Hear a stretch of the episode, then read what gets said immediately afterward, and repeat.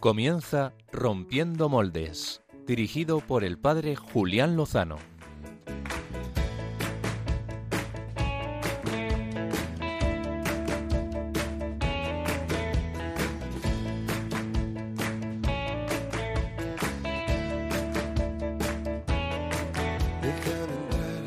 Donde estén tus sueños, donde tus anhelos se ponen al sol. Déjame estar donde tantas veces piensas que no puedes, tal vez pueda yo. Déjame que sea yo tu fortaleza. Déjame vivir allí donde brota todo, donde nace todo, justo en la raíz.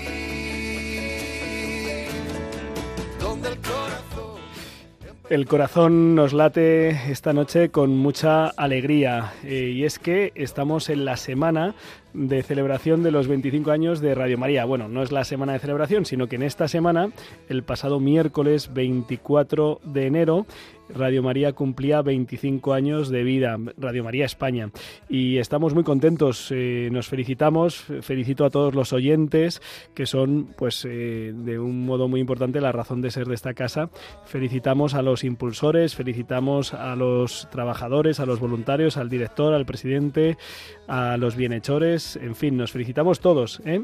Y además, para celebrarlo, vamos a abrir micrófonos al final del programa, en torno a las 12 menos 20, eh, porque queremos saber qué os ha regalado el Señor a través de Radio María en este tiempo. A lo mejor ha sido un testimonio que os ha tocado y que os ha cambiado, una enseñanza, la compañía que hace esta radio, el ánimo, la alegría, una canción, el impulso para seguir la vocación o para abrazar la cruz en la enfermedad. Bueno, la verdad es que me gustaría escucharos. ¿Qué es lo más bonito, lo más valioso que te ha regalado la Virgen por medio de esta emisora, de esta radio? Antes, antes de abrir micrófonos, pues eh, vamos a tener una entrevista de portada muy interesante y es que esta semana también era San Francisco de Sales, patrón de los comunicadores católicos. Y en torno a esta fecha tiene lugar la entrega de los premios Bravo de la Comisión de Medios de Comunicación de la Conferencia Episcopal Española en realidad serán mañana, mañana lunes. Y entre los galardonados eh, tendremos a Anairis Simón. Ha sido galardonada con el premio Bravo de prensa del año 2023. Anairis Simón es una joven escritora manchega que hace cuatro años con su primer libro, Feria, pues revolucionó el mercado editorial y sobre todo, sobre todo el que ha revolucionado bien ha sido el Señor, el que ha revolucionado su vida y queremos que, que nos lo cuente. Hoy, por cierto, es 28 de enero, es Santo Tomás de Aquino, así que quiero felicitar también a todos los que se acogen a su intercesión y a su patronazgo. Eh, los universitarios, la familia de los dominicos, por supuesto, y una familia a la que yo quiero mucho, que es el Instituto Mater Dei, que le tiene por patrón. Así que desde aquí, muchas felicidades. Y no quiero olvidarme de que hoy, 28 de enero, también es San Julián de Cuenca. San Julián de Cuenca, ahí lo dejo, ahí lo dejo. Un humilde y buen pastor amante de Dios y amante de los pobres y patrono de la ciudad y de la diócesis de Cuenca. Desde aquí vaya para ellos, para todos ellos, un abrazo y nuestra felicitación y nuestra oración. Saludamos a Javier Pérez, que esta noche llevará el manejo de los controles. Muy buenas noches, Javier, ¿qué tal estás? Buenas noches, padre. Pues encantado de estar aquí, de estar celebrando 25 años. Pues eh, no es para menos. Además, eh, tú eres parte de la historia de estos 25 años. No sé cuánto tiempo llevas en Pues Radio llevo, este año va a ser nueve años, así Nueve que años. bueno, llevo parte comparado con los 25, son poquitos, pero bueno, estoy Mm. formo parte ya modestamente. No está tan mal, no está nada mal. Pues muchas felicidades a, a ti también. Quiero informar a los oyentes de que nos ha llegado una postal desde Hungría. ¿eh? Aquí la tenemos después en la, en la sección de, de comunicación con los oyentes, pues la, abriremos en vivo y en directo. Y si internet nos lo permite, teníamos también correo electrónico, a ver si soy capaz de abrir la página web y poder leerlo. Eh, saben que pueden contactar con nosotros a través del Facebook Live. Aprovechamos para saludar a los que nos están viendo. muchos hermanos desde distintas latitudes, desde distintos puntos del mundo, pues nos siguen, así que les saludamos, nos encomendamos a sus oraciones y en el Facebook Live pues pueden poner sus comentarios y podemos ir después revisando y leyendo. También pueden hacerlo eh, esta noche pues a través de eh, la cuenta de X arroba rompmoldes. Esta noche no está con nosotros Álvaro González, al que le mandamos un saludo muy fuerte desde aquí a toda su familia y no podrá seguir en directo seguramente la cuenta de Romp Moldes, pero bueno, nos podéis escribir que nos hará mucha ilusión. También aquí a Paseo Lanceros número 2, primera planta 28024 Madrid. Nos mandáis una, una estampita, iba a decir, una postal, una carta, unas líneas, nos, nos encanta. Y yo creo que sin más dilación, vamos a, a dar paso a la entrevista de portada.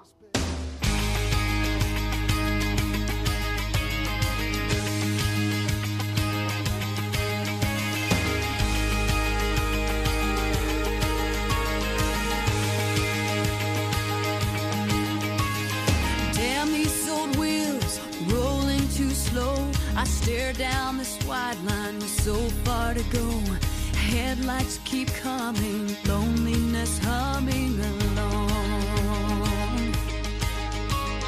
Who poured this rain? Who made these clouds? I stare through this windshield thinking. Como les decía en el editorial de comienzo de, este programa, eh, vamos a tener con nosotros en este espacio, en esta entrevista de portada, a una joven escritora, quizá una de las más relevantes de, los últimos años y de, este momento. Eh, Simón nació en 1991 en Campo de Criptana, en Ciudad Real aunque pronto se trasladó a la provincia de Toledo y vivió su niñez, su infancia en el pueblo de Ontígola, muy cerca de Aranjuez, donde vive actualmente y donde estudió también su eh, bachillerato, su instituto. Después estudió periodismo en la Universidad Rey Juan Carlos, en el campus de Fuenlabrada, y todo esto lo hizo en una trayectoria muy interesante. Su, su familia paterna pues eh, hunde sus raíces en el campo, son trabajadores del campo, y también hunde sus raíces en la tradición eh, de izquierdas comunista y en concreto antirreligiosa y anticlerical, razón por la cual ella no fue bautizada de pequeña. Su familia materna sin embargo, eran feriantes y tenían una profunda raíz eh, religiosa cristiana, en concreto su abuela materna. Y de ahí le vino de ahí le vino el gusanillo de conocer quién era ese Dios al que rezaba y al que quería su abuela. Total, que empezó a ir a misa ella sola de niña, después a los nueve años, si no recuerdo mal, fue cuando decidió eh, pues pedir el bautismo y la comunión y hacer la primera comunión. Y bueno, pues luego la vida eh, la fue llevando, creció, estudió, empezó un trabajo en medios de comunicación, eh, empezó a vivir en Malasaña, uno de los barrios céntricos de Madrid, pues de más marcha, de más movida, pero se dio cuenta de que las cosas más importantes no estaban ahí, no están en estar a la moda, sino en otras cuestiones. Y esto es lo que al final, de una manera o de otra, le ha llevado a la fe. Esto queda reflejado en este, en este libro, Feria, publicado en 2020 y que fue una auténtica revolución editorial. Era la primera obra, el primer libro de una jovencita de apenas 27-28 años. Ahora, con 32 años, eh, está casada y tiene dos bebés, uno de un año y otro de dos. Y esa es la razón por la que no podemos eh, hablar ahora en directo, porque estas horas para una madre de dos bebés pues no son buenas. Así que hablábamos hace un rato, eh, hoy mismo, en este domingo, y teníamos con ella una conversación muy interesante que compartimos ahora con todos vosotros y que os recomiendo que no perdáis ningún detalle. Pues saludamos eh, a Ana Iris Simón. Eh, muy buenas noches y muchas gracias por, por acoger a Rompiendo Moldes y por atender la llamada de Radio María. Encantada, muchísimas gracias a vosotros por invitarme. Oye, ¿es, ¿es la primera vez que te entrevistan desde Radio María? Pues yo creo que sí. Lo que pasa que como creo que sí y a la vez creo que no, porque como hice una promoción, saqué un libro hace dos años y hice una promoción tan larga ya ni me acuerdo. Pero, mm. así que te, estaría mintiendo tanto si te digo que sí como si te digo que no. Oye, y, ya que estamos hablando de Radio María y que esta semana ha cumplido 25 años, eh, ¿nos has escuchado alguna vez? Os he escuchado mucho porque, y yo creo que salí incluso en Feria en mi libro, porque una tía abuela mía, mi tía Emilia, siempre tenía puesto Radio María, siempre. Aparte de Ah. alguna vez lo sintonizado en el coche, pero yo lo tenía puesto un montón. Tenía una tienda de chucherías. Entonces, en su tienda recurrentemente sonabais vosotros y yo iba mucho, imagínate, pues tienes una tía abuela que vende chuches, yo era el ayudante perfecto. Me iba ahí a echar las horas muertas y a, y a comerme más de lo que vendía en género. Qué bueno, qué bueno, qué bueno. Eh, bueno, vamos a empezar por la actualidad, eh, Ana Iris, porque es que mañana recibes el premio Bravo de, de periodismo y, y te- Sí. y, bueno, además de darte la enhorabuena y de decirte que mm, yo también propuse esta, este galardón, eh, eh, preguntarte qué, qué sentiste, qué pensaste cuando te llamaron para comunicarte este galardón, qué ha significado para ti. Pues mira, eh, justo además lo hablaba, ese, esa- ese día no, no sé por qué no estaba con mi pareja, estaba yo creo en, dando una charla en mi pueblo y, me escribió y me dijo, mira, fue él el que me lo dijo porque lo vimos por redes sociales antes de que me avisasen a mí. Al final este mundo siempre funciona, si uno se entera por redes sociales hasta de lo que es el protagonista. Y me dijo, mira, para que luego digan que, para que luego digas que no te dan premios, y y además qué bonito. Y me pasó la frase que era, eh, bueno, pues eh, por transmitir los valores de Cristo y yo creo que no hay mejor premio que que alguien reconozca que remotamente puedas transmitir un poquito de lo que significa Cristo. Entonces, me hizo muchísima ilusión. ¿Qué te voy a contar? Me sentí también un poco abrumada porque tampoco creo que lo haga o no lo suficiente. Entonces, pues fue una sensación preciosa y a la vez un poco de deuda, ¿no? De decir, joder, eh, alguien me reconoce algo que creo que debería hacer bastante más. Mm, oye, qué interesante, qué interesante. Sí. Eh, has hablado de tu libro Feria, que pues la verdad es que ha sido pues un, un bombazo, ¿no? Tu primera obra literaria eh, publicada y bueno, pues ha tenido una repercusión muy grande. Eh, yo eh, recuerdo, recuerdo que tuve noticia de, de tu libro, pues porque asistí a una conferencia de Monseñor Luis Argüello, el actual arzobispo de Valladolid, que en aquel momento era auxiliar y era el secretario general de la Conferencia Episcopal Española y portavoz. Y me acuerdo que hablando del mundo de la cultura y de cómo muchas veces, pues a lo mejor en ámbitos que a lo mejor te esperas menos, pues surge algo con, pues con mucho valor y con mucha belleza y con mucha verdad, pues nos habló de feria, ¿eh? Y, y No lo entonces- sabía. Sí, pues es así. Y, y entonces luego escuché, bueno, leí y luego escuché esa frase de envidio la vida de mis padres a, a mi edad, que, que es la que también, con la que también comenzaste tu intervención bastante, con bastante repercusión en, en la Moncloa, en la intervención ante el presidente del gobierno. Oye, y, y te quería preguntar, ¿no? Eh, ¿Qué había antes eh, en la vida de tus padres, en la vida de nuestros padres? Bueno, sí, más o menos, que, que ahora no hay y que deberíamos recuperar.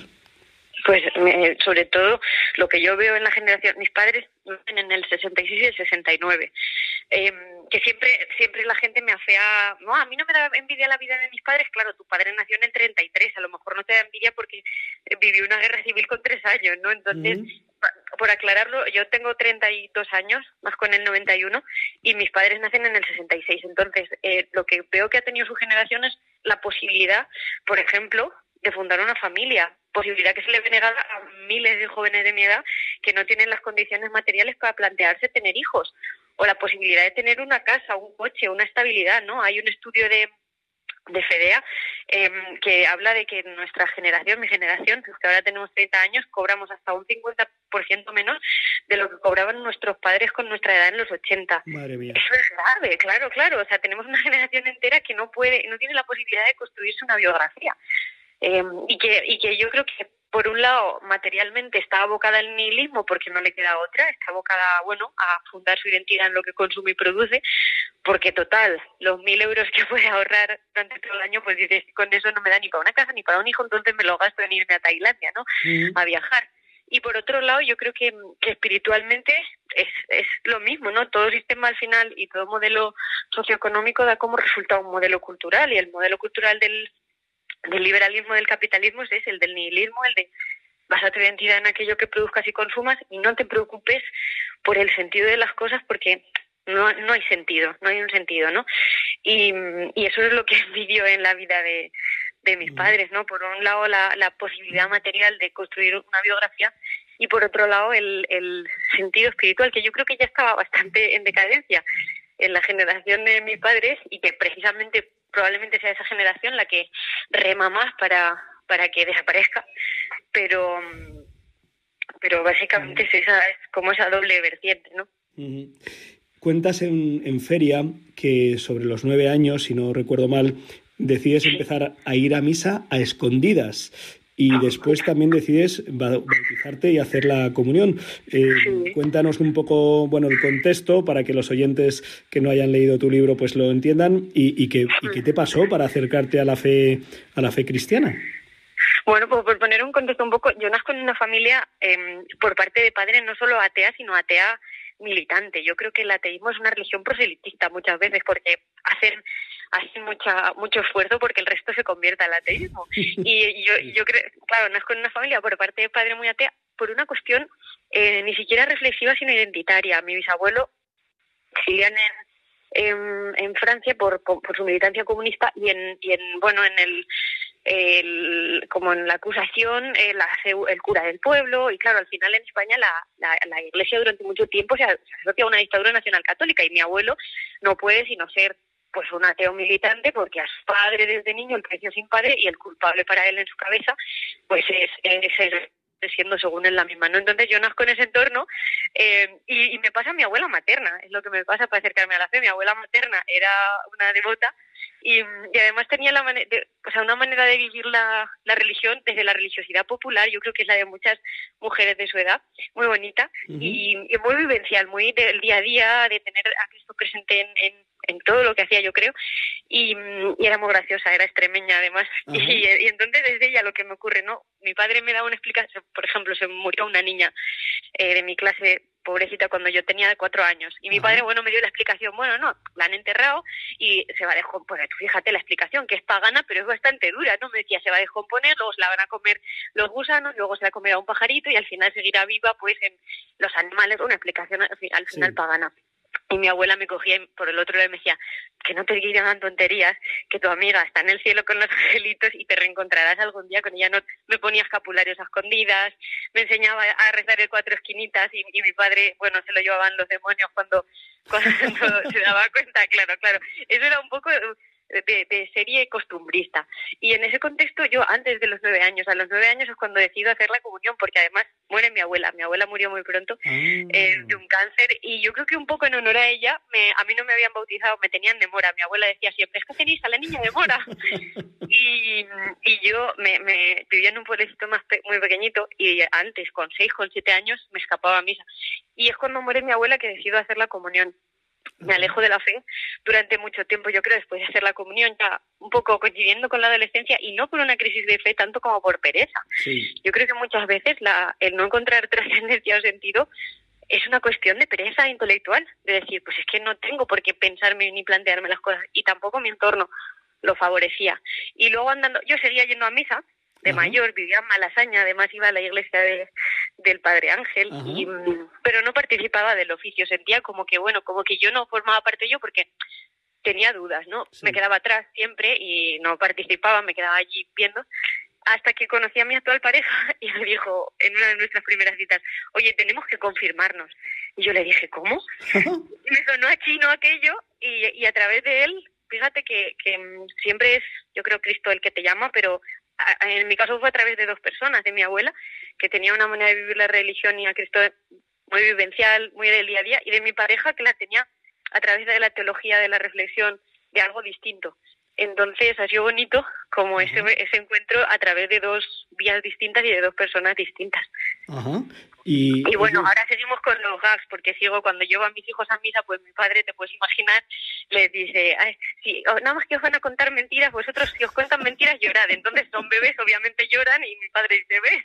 Luego me preguntan, lloro, y yo, pues sí, un poco, pues eso, eso es porque entonces así andamos. Pero, pero hay respeto, o sea, yo creo que, que sí que hay mucho, eh, esto lo cuenta Emmanuel Carrer en un libro que tiene que se llama El Reino, uh -huh. que dice que en Occidente está permitido reírse de una sola religión y de aquellos que la profesan, que son los católicos, ¿no? Sí. Y, es, y es cierto. O sea, yo creo que hay mucha superioridad cuando dices, sobre todo cuando eres joven y cuando eres converso como soy yo, y cuando no estás en un entorno eh, religioso, pues hay mucha como superioridad, hay caricatura cuando dices que vas a misa sí. o que crees en Dios, pero también hay cierto hay, sigue habiendo un respeto en tanto que en tanto que bueno que, que tenemos seguimos teniendo aunque cada vez menos pues unos lugares comunes compartidos aunque solo sean culturales, ¿no? Lo decía Gustavo, bueno, en España, aunque no, hasta el que no cree en Dios es, es católico eh, eh, cultural. Sí, sí, sí.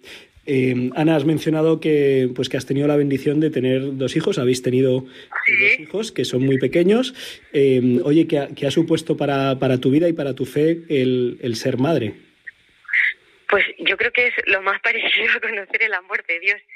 ha supuesto entender a María desde otro punto, me acuerdo la, la Semana Santa en la que nació mi, mi hijo, él, nació en junio, la Semana Santa del año siguiente, pensar en la figura de María como nunca antes había pensado, claro, entiendes su sufrimiento y a la vez, claro, lo que te desborda o lo que me desbordaba a mí era el que ella no dudase, ¿no? Él, y incluso Cristo dijese, Señor, ¿por qué me has abandonado? Y ella entendiera que tenía que llevar esa cruz y, y que entendiera en un primer instante que tenía que decir sí, ¿no? Cuando le, anuncian que va a ser eh, la madre de Dios. Entonces, eh, eh, me ha supuesto eso y, y vivencialmente yo creo que nos quieren sin hijos y es verdad, yo creo que hay una una militancia por toda parte de las élites mediáticas, políticas y económicas para que no tengamos hijos, porque así no nos importa el mundo. Yo creo que me ha empezado a importar el mundo cuando he tenido hijos. yo era una chica muy comprometida con, con la educación pública, con la política, pero realmente ha sido cuando he tenido hijos que me ha importado de verdad o desde un prisma realista. Entonces es una transformación a tantos niveles y tan profunda y es casi inabarcable, ¿no? Mucha gente me dice, ¿y vas a escribir de tener hijos? Y siempre respondo que es que ni siquiera sé ponerle palabras, porque es tan, tan hondo que, que, que no sabría ni explicártelo. Incluso a mis amigas que están siendo madres ahora, eh, he cuidado mucho de no decirles, por, casi como, un, como una sorpresa, ¿no? De no revelarles lo que implica ser hijo. O sea, les iba dando pinceladas, pero yo creo que, por un lado, no puedes entenderlo hasta que no lo vives. También me he supuesto entender a mis padres desde otro punto de vista, decir, joder, era esto, era esto lo que mm, lo que sentían cuando les daba miedo que yo saliera, claro, era esto lo que sentían cuando yo les reprochaba algo, entonces, entiendes, yo creo que todo desde otro punto de vista. Hay una frase de, un fotógrafo que es Alberto García Lix, que él atribuye a la fotografía y yo pienso siempre respecto a la maternidad, que dice que te lleva al otro lado de la vida de donde no se vuelve. Y yo creo que es bastante así. Eh, esto me ha hecho recordar eh, una compañera de universidad eh, cuando tuvo su primer hijo. estábamos hmm. cenando con su, con su marido y conmigo, que yo creo que no sé si era seminarista o ya era sacerdote, creo que ya era sacerdote. Y entonces nos dijo que, que era tan fuerte la experiencia, decía, todo el mundo debería ser madre, ¿no? Entonces le mirábamos como diciendo, hija mía, Mariola, es que los, los chicos no podemos ser madre, ¿no? Y, y, nos, y después nos dijo, pues todo el mundo debería ser madre, porque le había hecho, o sea, eso justo, mm, ponerse en la mirada y en el corazón de Dios y le había parecido una cosa tremenda. Y luego también me he acordado de una película que se mm, estrenó hace unos meses aquí en España, que se llama Madre no hay más que una, y que también fue un regalo muy bonito el, el verla. Oye, sigo pues preguntándote. Sigo preguntándote, em, hablando, bueno, le consulté a, a, Monseñor Luis Argüello, que como sé que le ha gustado mucho tu obra, le digo, eh, Monseñor, ¿qué le preguntaría usted a, a Ana Iris? Y, me ha contestado y te lo transmito. Em, te pregunta ¿qué aporta creer en Dios a tu vida personal, familiar y social? Que ya has dado pinceladas, pero bueno. Claro. ¿Qué aporta? Bueno, yo creo que dos cosas aparentemente contradictorias, pero, pero que yo creo que, que, es así. Por un lado, el, el querer esforzarme por ser mejor y por vivir a la luz de su amor y por estar en, en sí, por estar en él y en, en, mi día a día, ¿no? El, el, yo siempre, cuando me dicen eso de, no, es que al final creer en Dios es un consuelo, y si te apuran te dice que es un consuelo para tontos, ¿no? y lo que yo respondo es que no, que en absoluto, que yo vivía mejor, más tranquila, no más tranquila, no vivía mejor ni más tranquila, pero sí con menos eh, reflexividad y, y, cuidando menos lo que hacía cuando no tenía que responder eh, a una moral, sino que me la podía inventar yo, ¿no? O cuando no pensaba que mi, lo, mis, eh, mis actos van a tener eco en la eternidad, ¿no? O entonces se vive mejor, obviamente, sin, sin pensar que no mejor, es que ni siquiera es, claro que no es mejor. entonces, en ese sentido es más fácil, es, exactamente, y en ese sentido es un consuelo, pero por, otra cosa que es el amor de Dios, o sea, y, ahí está la contradicción, ¿no? Por un lado, en, en, querer esforzarme por ser mejor cada día, y por otro lado, en saber que cuando no llego o no puedo o hay algo que me impide ser mejor, voy a ser perdonada. El perdón y el, sacramento de la confesión Y pues también es muy importante el decir, sé que tengo que ser mejor, pero que incluso cuando no lo sea, voy a ser perdonada. Y las experiencias de perdón que había vivido en mi vida hasta que conocí em, pues el sacramento de, la confesión, la iglesia, eran muy leves y, no llegabas a, por lo menos yo no llegaba ni siquiera a perdonarme a mí misma. Entonces, es, yo creo esa, esa doble vía, ¿no? De, de tratar de hacerlo lo mejor posible, que también tiene mucho que ver con los hijos. Yo desde que soy madre intento ser como ahora se dice, ¿no? En estas tazas de Mr. Wonderful, la mejor versión de ti mismo, ¿no? Pues yo creo que, que eso te lo da el amor o bien de los hijos o bien de Dios y, y por otro lado es saber que igual que sucede en la familia que vas a ser perdonado solo por ser miembro de algo, hijo de Dios, hijo de tu madre en este caso. Entonces eso es lo que me aporta. Has hablado de la familia y, me comentaba Monseñor que, que siendo súper importante la familia para el movimiento obrero, eh, ¿por qué crees que la izquierda actual eh, pues, eh, es como antifamiliar? ¿no? Estas son las categorías en las que me ha transmitido la pregunta y así te lo hago. Sí, yo me lo pregunto mucho también. Yo siempre digo que la familia es el espacio, la institución donde se cumple la, la lógica marxista de cada cual según sus necesidades, de cada cual según sus posibilidades. Em, yo creo que, que en general en el mundo y en particular en la izquierda todas las em, instituciones que tengan que ver con lo no electivo, con, con aquello que nos elige, están en decadencia. Pienso en la patria que nos elige, bueno, pienso en la familia, las almas eligen donde nacen, ¿no? Pero si alguien es izquierda probablemente sea ateo y no crean esto. Entonces, todo lo, el sexo biológico tampoco, también está en decadencia, ¿no? Y ahora se nos pide que se puede elegir, porque todo aquello que no se, también es el mito del hombre hecho a sí mismo, ¿no? Todo aquello que yo no decida es la soberbia del hombre moderno no tiene sentido, ¿no? Y pues claro, ¿cómo va a tenerlo Dios? Eso es lo, lo, primero que uno no elige. Eh, por eso está, está por encima siempre la ciencia, ¿no? Porque ella es descubierta o, o, autorizada por el hombre. Entonces, eh, yo creo que tiene que ver con eso, con esas eh, instituciones en decadencia que uno no, no elige. Y, y, por el otro lado, porque yo creo que en general no solo la izquierda, sino el mundo es antifamilia. La derecha también lo es. Yo pienso, siempre me llama mucho la atención como la izquierda tiene un discurso más antifamiliarista, y sin embargo en, muchos muchos casos trabaja por ella. Pienso, por ejemplo, en la ampliación de bajas de maternidad y paternidad que ha hecho Podemos, que es una reclamación de los padres y madres y de las familias desde hace muchos años, y lo han hecho ellos. Sin embargo, su discurso es antifamiliarista en muchos sentidos, ¿no? y por otro lado tenemos una derecha que teóricamente defiende a la familia mal que bien en algunos sentidos, pero luego en, otros no trabaja en absoluto por ella. Por ejemplo, torpedear estas bajas de paternidad y maternidad o no querer legislar sobre el precio de los alquileres, que es uno de los principales problemas para los jóvenes que les impiden tener hijos. Entonces, yo creo que el mundo en general, izquierdas y derechas, y, el mundo moderno es antifamiliarista. Al final, eh, y Occidente es antifamiliarista, porque yo creo que ese individualismo en el que vivimos tan exaltado, pues al final te lleva a a eso, al, nihilismo, incluso a los discursos em, eh, mm, como tremendistas y a pensar que tú como vas a ser el último, que vas a vivir las cosas, pues eh, mejor no tener descendencia porque total el mundo es terrible. Pues yo siempre lo digo, pues si el mundo es terrible habrá que tener soldados que hagan el mundo mejor, que luchen por hacer el mundo mejor, ¿no? O sea, precisamente si todo está tan mal es cuando poner tu granito de arena también consiste en, en, tener esos hijos a los cuales les transmitas unas ideas, les transmitas una fe, en el caso de que la tengas, les transmitas una visión del mundo que les lleve a hacerlo mejor. Oye, esta mirada esperanzada la, la tenías eh, durante tus años universitarios en Malasaña o te ha venido? No, en absoluto. no, no, no. No, no, me ha venido con muchas cosas, me ha venido con la fe, me ha venido con tener hijos, me ha venido con, yo creo que con la madurez al final.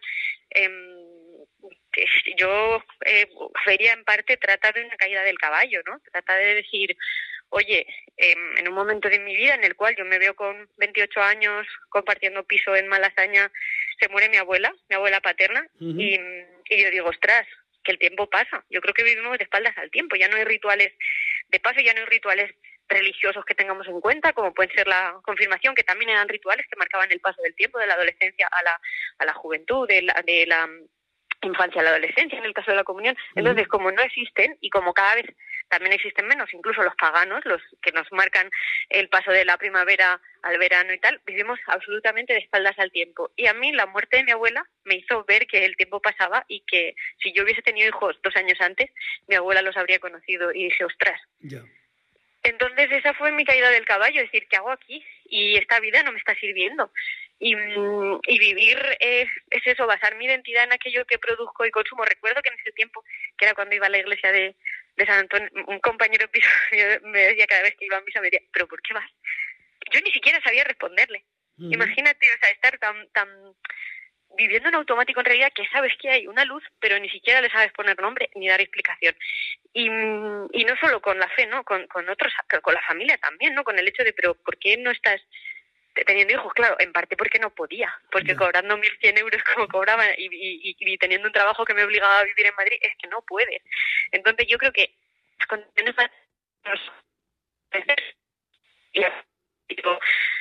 en el que vivimos los jóvenes en particular, pero todos en general, que, que no le sabes ni poner nombre a tu angustia. Yo a veces pienso en, a veces estoy con mis hijos y digo, joder, qué vida llevaba yo antes. Y fíjate que te piensas que es el ideal, ¿no? No tener hijos, poder viajar cuando quieras, poder salir, poder ver exposiciones. Ayer fui a Madrid a un concierto y veía un montón de jóvenes y no tan jóvenes eh, disfrutando de su ocio, que está bien, pero decía, joder, yo fui solo eso durante mucho tiempo. Y ser solo eso al final te lleva, yo creo, al al sinsentido, ¿no? A, que, es que yo no soy las, las exposiciones a las que voy, yo no soy eh, los bares a los que salgo, yo no soy eh, las fotos que me saco a Instagram, ¿no? Y el darte cuenta de eso, pues a, mí me generó dolor, pero luego después de ese dolor, pues vino mucha dolor en el sentido en el que había pasado mucho tiempo así, en el que había tenido muchos amigos basados en eso, en el que había construido mi, mi identidad en mi alrededor en base a eso, pero luego vino, yo creo, algo, algo más bonito que era el sentido, el saber que no es lo único. Ana Iris, em, ¿cómo, ¿cómo evangelizamos este mundo nuestro? Pues yo creo que dando ejemplo, que es complicado a la vez porque eh, muchas veces sí que te miran como loco.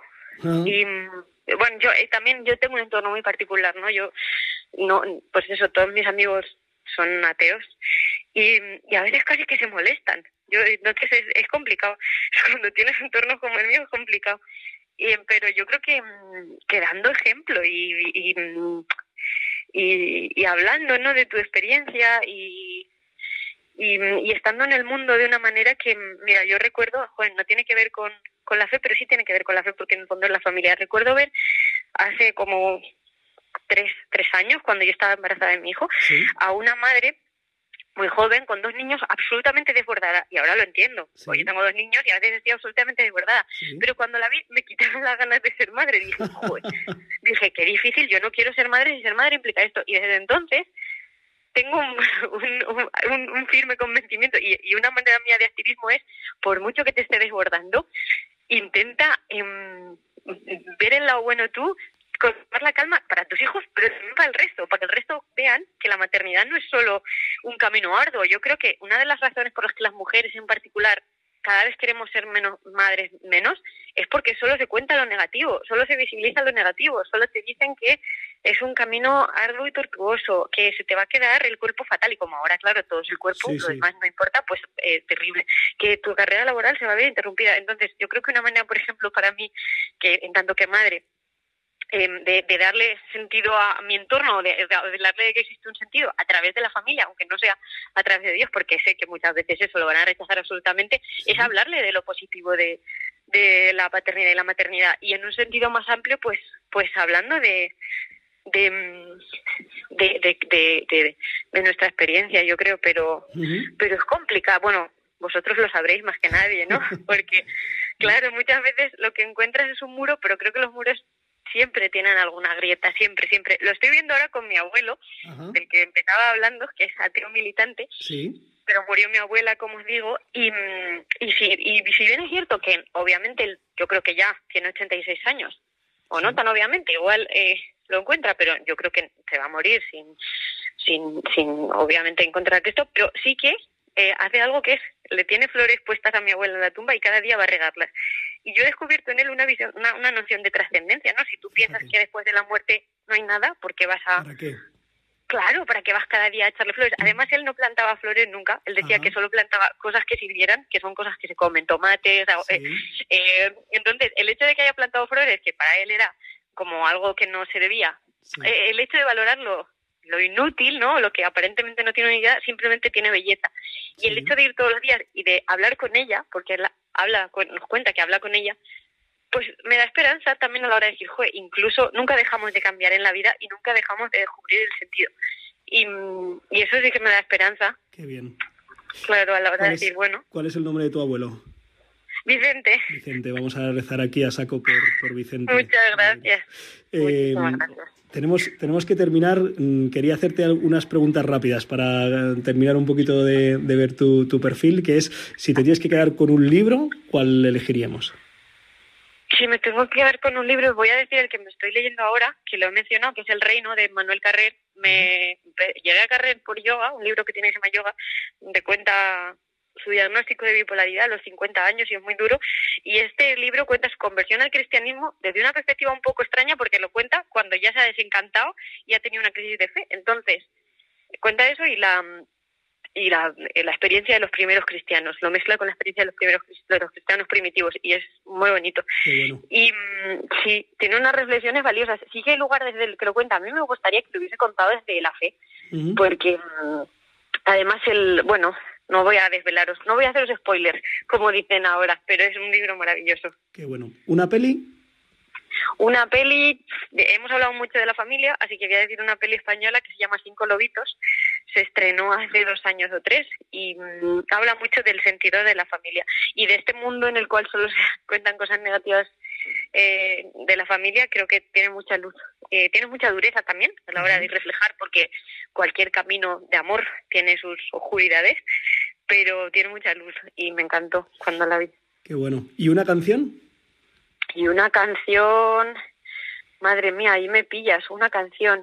Pues voy a decir una de un amigo mío que ayer fue a su concierto, se llama Pablo Un Destrucción, eh, se llama Gijón, él es maravilloso y, y, la canción habla del Gijón de su infancia y uh -huh. de cómo era, de él habla de que aquello era libertad y lo de ahora aburrimiento, porque uh -huh. cada vez parece que podemos ser menos libres a la hora, por ejemplo, de decir lo que pensamos. Sí, sí.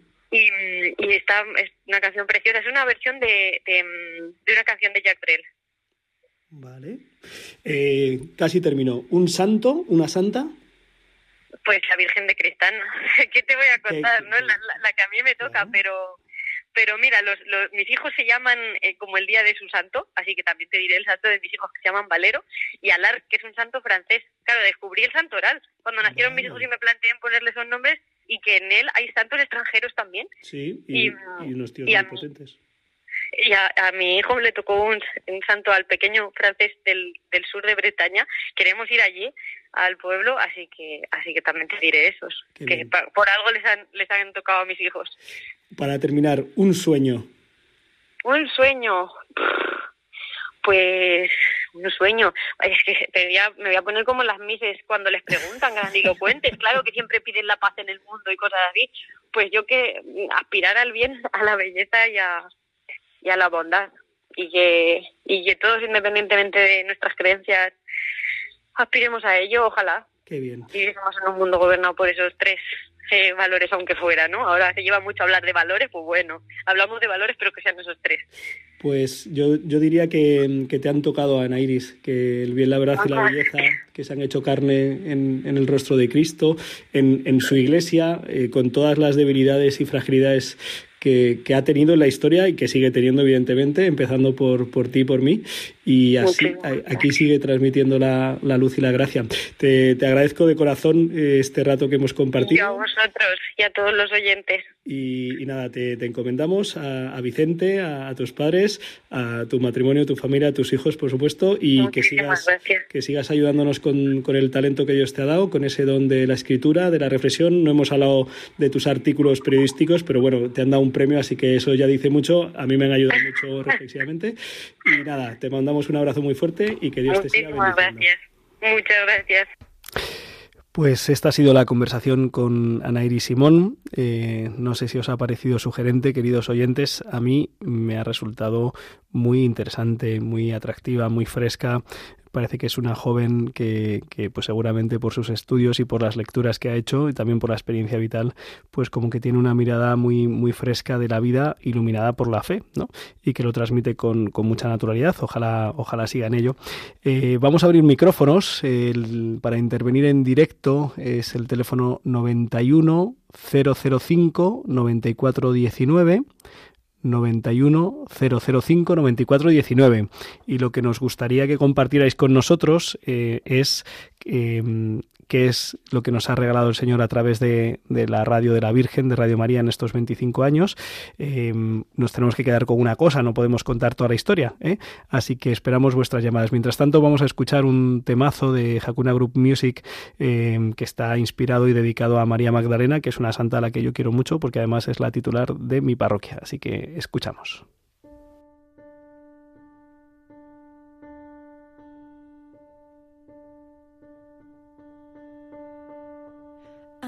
Pasado ya tres días desde que se fue.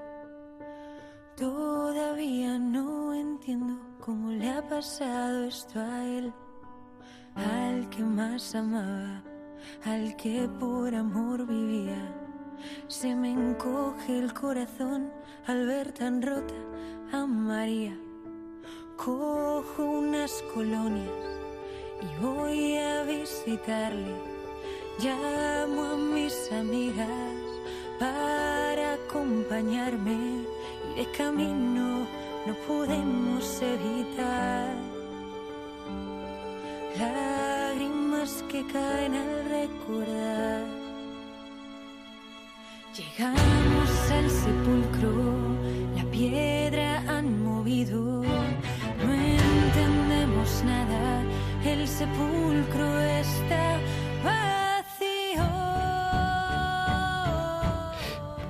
Pues eh, saludamos a María Gracia, que nos llama desde Madrid. Muy buenas noches, María Gracia. Buenas noches, don Julián. Voy a mm. aprovechar para hablar de, mi enamoramiento de Radio María. Mira, tengo 90 años, soy consagrada y desde el año 1950 he trabajado siempre con ancianos y mm. aún sigo siendo voluntaria con los sacerdotes ancianos y enfermos. Desde el inicio de Radio María me enamoró. El primer director era claretiano y claretianos son de mi parroquia. Hace 25 años yo compartía mi vida con, entre, entre Madrid y Baza, Baza de Granada, cuidando a mi hermano discapacitado. Conseguimos poner Radio María en Baza con muchos problemas. Mis primeros donativos los llevó yo aquí a la calle Princesa y me atendía un señor mayor con un brazo escayolado después. no recuerdo su nombre, pero, lo recuerdo perfectamente. Ya veo. He regalado radio, radio, radiolinas a cárceles y a todo el que se ha presentado, el que se me ha acercado. en Baza, en Madrid, en todas partes. Qué bueno. Siempre digo que Radio María es mi comunidad. Qué bueno, María Gracia. Oye, Dios, Dios te pague eh, la entrega de la vida. Me encanta oír al padre Julián Lozano, me encanta oírte. ¿eh? pues María Gracia, te, lo agradecemos de corazón, sobre todo que, lo compartas con ese entusiasmo. Te mandamos un abrazo muy fuerte y que sigas y que sigas haciéndolo. Eh, vamos a dar paso a varias llamadas. la verdad es que la gente está animada, así que vamos a escuchar qué es lo que les ha regalado Radio María también a ellos. María Gracia, un abrazo. Gracias por atenderme. Gracias, un abrazo. Adiós. Tenemos ahora a Rosa María que nos llama desde, desde Ávila. Buenas noches, Rosa María. Buenas noches. Yo, igual que la señora anterior, pues soy consagrada. Me agrada y me gusta muchísimo todo lo de Radio María, por supuesto, rompiendo moldes. Pero para mí el, el programa que creo que ayuda y nos ayuda el de mm, redención a los cautivos del religioso Mariano Mario mm, no José María Carot porque nos hace tomar conciencia a todos de cómo tenemos que rezar por esas personas y evitar el mal. Y luego también quiero mm, por no destacar muchos programas pero sí que quiero destacar y agradecer muchísimo en la pandemia todo lo que ayudó Radio María. A mí se me murió un hermano del COVID, pues como a tantas personas, y el consuelo tan grande y todo lo que se rezó. Y luego también ver la evolución, la programación, la organización, la generosidad que tienen, pues me parece que es solo para dar gracias a Dios y pedir para, para que les dé mucha fuerza que el, que el, milagro siga que el milagro siga adelante porque la verdad es que esto eh, es un milagro pero también humanamente pues Dios nos pide y si colaboramos con la gracia, el milagro, participamos en ello. Esa es- lo hace Dios. Esa es, esa es la idea, ¿verdad? Esa es la idea, Rosa María. Es Sí, bonito que nuestro Dios, él, él es el encargado de los milagros, es, él es, es especialista en estos temas, él, pero, pero para Pero multiplicar... tenemos que colaborar para con la gracia. multiplicar los panes y los peces le pidió los cinco panes y los dos peces que o al revés sí los cinco panes y los dos peces que ya Sí, podía haberlo sí. hecho desde la nada verdad así que nada no dejemos de compartir nuestros pequeños pace- eh, panes y, y poquitos peces para que el Señor por medio de la Virgen siga multiplicando Rosa Nuestro granito de arena se puede multiplicar mucho, como el grano de mostaza. Lo mismo. Rosa María, que te aprovecho para agradecerte pues también tu sí al Señor, la entrega de tu vida como consagrada y nos unimos en, en la oración. Un abrazo muy fuerte.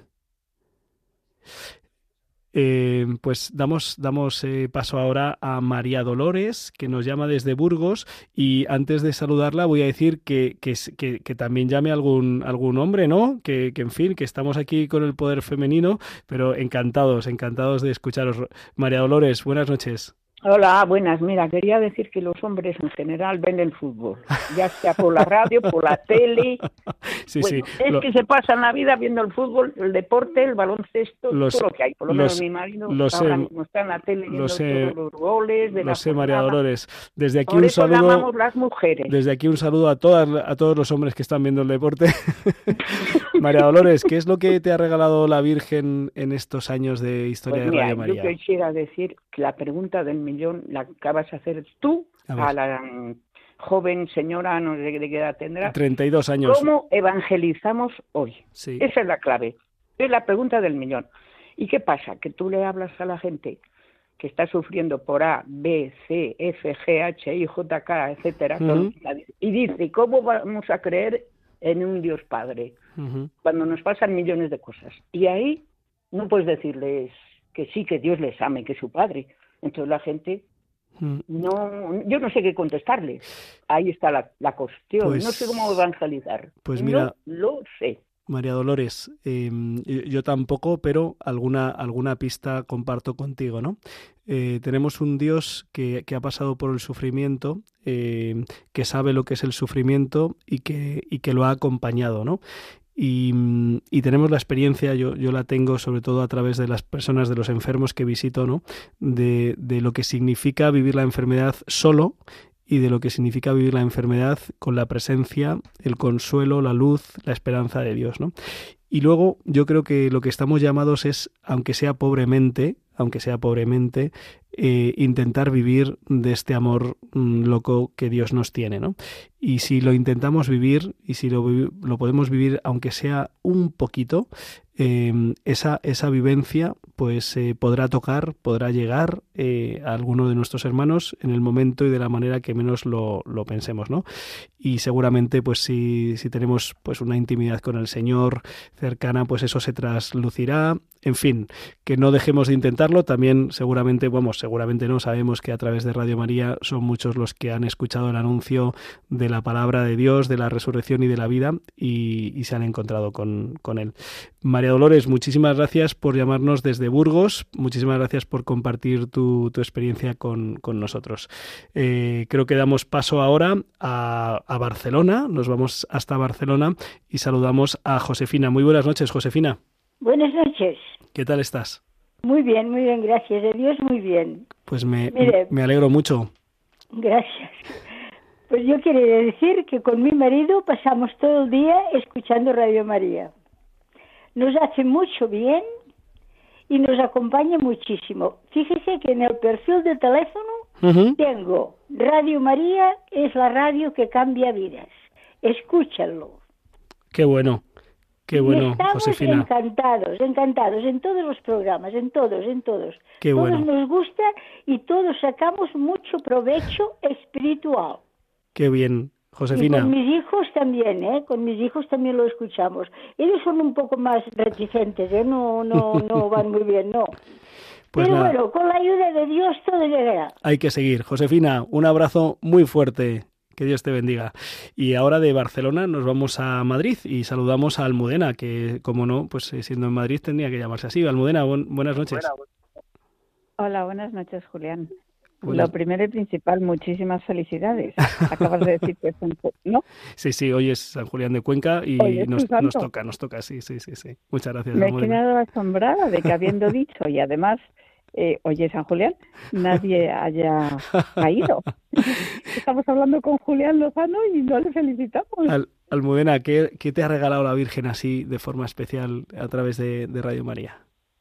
Mm, todo. Yo tengo la, el inmenso privilegio y la gracia que doy a Dios y que casi me hace llorar de que tengo fe desde siempre. Eh, familiar, histórica, bisabuelos, tatarabuelos, etcétera. Sí siempre ha sido una familia muy profundamente religiosa. y yo que voy a cumplir pasado mañana 67 años, eh, mm, soy feliz. Soy, o sea, todo, todo. bendito sea Dios. Mm, no he tenido jamás crisis, aunque he tenido momentos más abúlicos o más pasotas o tal. Y, mm, y entonces Radio, María, Radio María, ¿qué te, qué te ha aportado? el principio. Pues me ha aportado refuerzo, esperanza, compañía en los momentos más duros, mm, que todos los tenemos. Y mm, todo, todo, todo, porque ha sido mantenerme. He tenido una vida variada, cinco hijos, uno es sacerdote, tú y yo nos hemos visto últimamente y, a, y ya a ti te admiraba ah. muchísimo y justo, ahora me pones cara, ¿verdad? Sí, te acabo de poner cara. Justo, últimamente en un mes hemos tenido oportunidad de saludarnos en persona, yo decirte quién soy y tú acordarte de mí, que me asombra. Y, y entonces todo es reforzar mi fe, darme esperanza para seguir. Nunca me he callado, nunca he impuesto, pero he propuesto mucho, me he formado mucho. Bendito Incluso he hecho algunas asignaturas en, en la universidad, entonces siempre tengo muchísima presencia de Dios y, y, con Radio María, claro, te refuerzas, te mantienes. Hay un programa fabuloso que no tiene, que es em, Diálogos con la Ciencia. Sí, muy bueno, los jueves por la noche. Fascinante, fascinante. Pues y, todo, todo. Almudena, nos quedamos con eso para, como aportación para ver si me da tiempo a saludar a Conchita y a Paqui, ¿vale? Muy bien. Adiós. Un abrazo muy fuerte. Muchísimas felicidades. Mi misa de mañana va por ti. Gracias. Conchita desde Valladolid. Buenas noches, Conchita. Buenas tardes, digo buenas noches. yo soy abuela, pero abuela con muchas ganas de vivir. A ver, me encanta su programa. Le he hecho un esquema para correr más. Me encanta su programa. La semana que no está me da mucha pena. Y en la pandemia para mí no tengo palabras lo que fue Radio María. No tengo, porque todo me quedaría corto. Y ahora pues me hace ser mejor cristiana. Y el rosario a poder ser no puedo perderle de rezarle con Radio María. A veces le rezo con el pinganillo cuando estoy con mis nietos.